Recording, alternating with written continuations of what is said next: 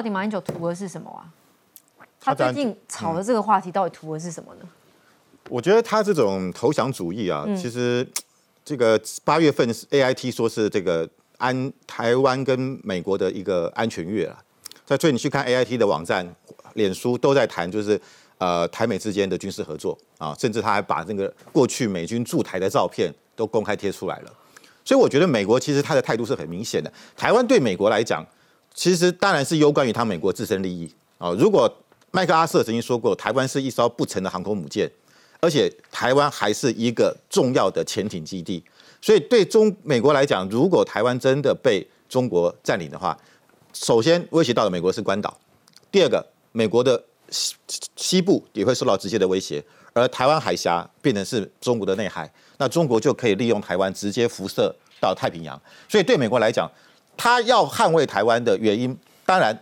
除了台湾跟美国有共同的民主价值之外，这是关于美国自身利益的。所以你看，为什么即便在一九七九年那个时候是台美关系最差，台美断交，还有一个台湾关系法出来，那更别讲日本了啊！日本最近的这个跟美国在这个太太平洋，美日本已经宣布要加入美国的所谓的五眼联盟。五眼联盟就是美国、英国、澳洲、纽西兰、加拿大啊。那现在日本加入变六眼联联盟，那主要问题还还是因为中国因素啊。所以我觉得马英九这个时候。讲这些失败主义的话啦，什么美呃美军绝对不会来啦，台他其实就是台湾就投降嘛，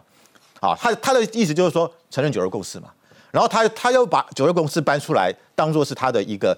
当做是他一个神主牌。那我们知道九二共识事实上在去年一月二号，习近平已经把九二共识等同于一国两制了。你今天应该是要去告诉对岸，你为什么要把九二共识等同一国两制？为什么会拉拢啊？感觉对，就对，所以说。从今在今年一月十一号，蔡英文获得八百一十七万票，是台湾总统直选以来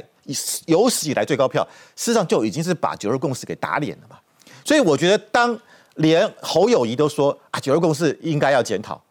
连朱连江启臣都说九二共识要束之高阁，你马英九还在那边大谈九二共识，难怪你会跟台湾的主流民意越离越远嘛。你永远吸引不到年轻人对你的支持。所以我觉得他不断的用啊，要蔡英文承认九二共识，然后说啊，只要只要承认九二共识，两岸就和平了啊，然后说这个说这个呃嗯，这个这中中这个现在这个美中解放军不断的绕台，是因为啊台湾不承认九二共识。我觉得他是把所有的问题简单化。我必须要讲了，其实今天德国很简单，美国为什么现在要把住在德国的军队撤离，然后把它转转到捷克去，转到其其他国家去？因为德国在对中国态度上模棱两可，德国不愿意配合美国。你看为什么最近这个美国对于韩韩国非常的感冒，甚至要求驻韩的这个美军，你要韩国要给要增加军费，否则我要离开。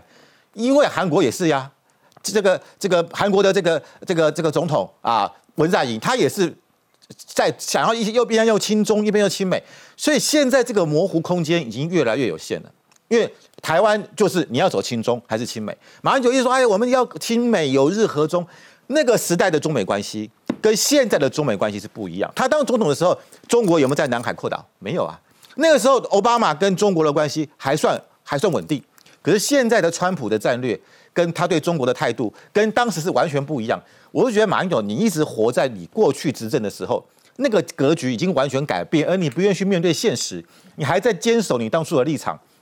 那我不会说，难怪连美国都觉得你到底你马英九你是站在哪一边呢？你是不是在帮中共附和啊？你们是在帮中共那个唱和？所以我觉得，如果国民党没办法，如果拒绝马英九的话。那我觉得马英九真的有可能拖累国民党，但是他现在无所谓，他现在只在乎他的马习二会，他只在乎他是不是能够重新回到他的故土啊，这是他他这是他的他的一种他的一种原乡啊，他可以归乡，他有这种湖南啊啊，对啊，去救灾嘛，然后淹水，对，然后然后那个小朋友会讲马爷爷您回来了，您回来了，他是不是也想连 爷爷翻版就对？所以，我我我觉得，其实我可以看出来，他其实他的私心，